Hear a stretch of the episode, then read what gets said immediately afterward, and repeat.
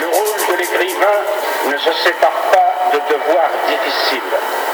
Par définition, il ne peut se mettre aujourd'hui au service de ceux qui font l'histoire. Il est au service de ceux qui la subissent. Ou sinon, le voici seul et privé de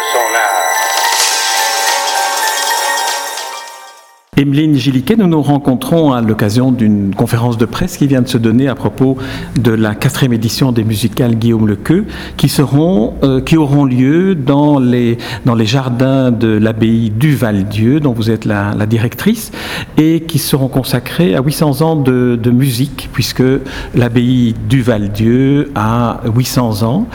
Alors, qu'est-ce que vous pourriez dire pour euh, inviter ceux qui nous écoutent et qui ne connaîtraient pas euh, Val-Dieu, euh, pour les inviter, les inciter à venir visiter ce lieu tout en écoutant les musicales Guillaume Lecu mais ici, ce qui est assez extraordinaire, c'est que les concerts vont se donner dans le parc de l'abbaye. Alors l'abbaye existe depuis 800 ans, les jardins également sont assez vieux, mais ce qui est assez exceptionnel, c'est que les jardins ne sont pas ouverts depuis très longtemps. Les jardins sont ouverts au public depuis plus ou moins 7-8 ans. Et ce qui est exceptionnel chez nous, c'est que les jardins sont strictement entretenus par des bénévoles et uniquement des bénévoles. Donc on a vraiment une trentaine de bénévoles qu'on doit remercier vraiment aujourd'hui et d'étendre leur entretien. Et donc le parc est un peu plus grand chaque année, un peu plus accessible Donc je pense que c'est une merveilleuse opportunité de, de, venir écouter de la musique dans un cadre qui appelle clairement à l'émerveillement. Alors, euh, l'abbaye du, du Val-Dieu, euh, le, bâtiment lui-même, euh, l'édifice en lui-même, qu'est-ce qu'il va permettre aux, visiteurs de découvrir? Comment est-ce que vous feriez une sorte de mini-visite guidée des lieux? Alors une mini visite des lieux, les lieux sont tellement grands, c'est un petit peu difficile, mais on a une basilique qui est euh, magnifique. Hein, donc on a été l'église abbatiale de, l'abbaye cistercienne, de l'abbaye du Val-Dieu, a été érigée euh, après euh, la deuxième guerre mondiale au statut de basilique pour le lieu de pèlerinage, mais également parce que deux moines avaient participé. Euh, euh, avait aidé des gens pendant la résistance, pendant la guerre.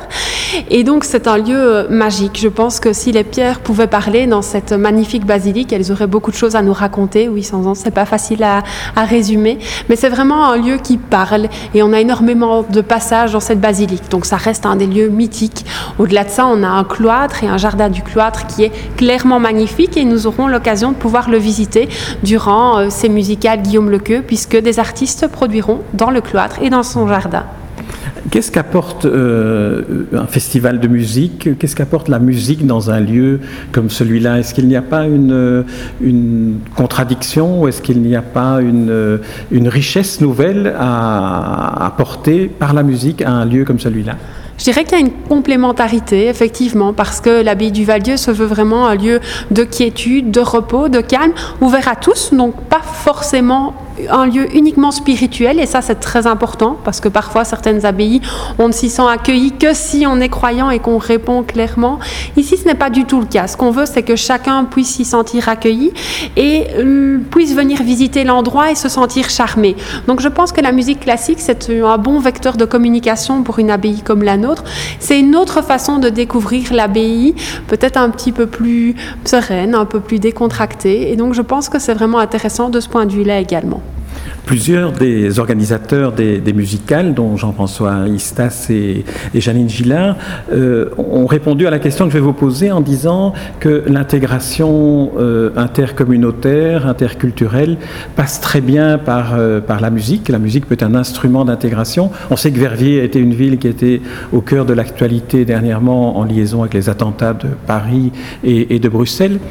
En quoi est-ce que euh, cet euh, accueil ouvert à tous d'une abbaye pourrait contribuer par le biais de la musique à l'intégration interculturelle dans, un, dans une région comme celle de Verviers? Mais Je dirais qu'un lieu comme le nôtre, qui est ouvert finalement 365 jours par an, c'est vraiment un lieu de liberté et d'accueil. C'est-à-dire qu'on peut venir chez nous, quelle que soit la raison, on peut y venir tous les jours. La basilique est ouverte et je pense déjà que cette ouverture est très importante. Alors la musique, évidemment, on a eu l'occasion euh, à l'ouverture euh, de notre, euh, de notre anniversaire de 800 ans d'avoir une conférence donnée par le musicologue Jean-Marc Onkeling sur musique et fraternité. Je pense qu'il a excessivement bien décrit ce sujet qui est très très vaste, mais effectivement, on se rend compte que bah, au fil des années, la musique et la fraternité, c'est quelque chose de très proche. Et, je, dirais que oui, finalement, une abbaye calme et sereine comme la nôtre permet à la musique réellement d'encore plus adoucir les mœurs, les querelles et tout ce qui peut s'y passer.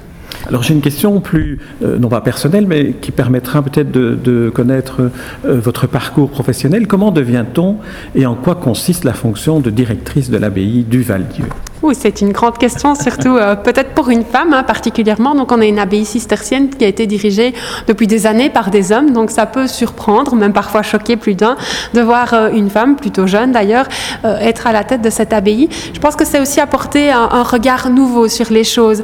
L'abbaye était dirigée pendant euh, presque 800 ans par des hommes, aujourd'hui, c'est peut-être lui donner une dynamique différente et de nouveau une dynamique d'ouverture, comme vous parliez, un autre regard euh, sur les choses.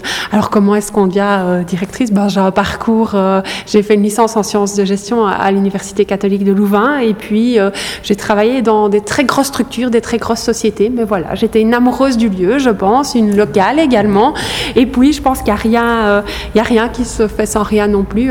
il y a des petits signes de la vie qui nous disent que c'est le bon moment. Je me suis mariée là-bas il y a 11 ans. Ben voilà, euh, dix ans après, j'y suis revenue euh, en tant que directrice euh, avec beaucoup de fierté et j'espère, j'espère pouvoir continuer cette et surtout quand on est dans un lieu comme celui-là, on se dit qu'il existe depuis 800 ans et on n'est là que de passage.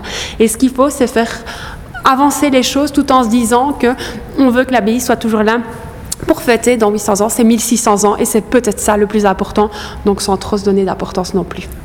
Très bien, Emeline Gilquet, je vous remercie pour euh, cette très agréable interview qui donne vraiment envie euh, d'aller vous rendre visite là-bas à l'abbaye du Val-Dieu. Merci, Merci Emeline Gilquet. Merci.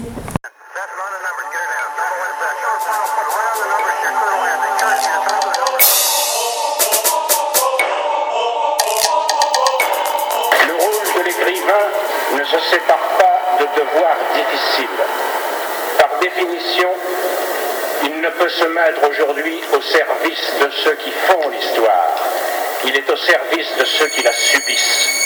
Ou sinon, le voici seul et privé de son art.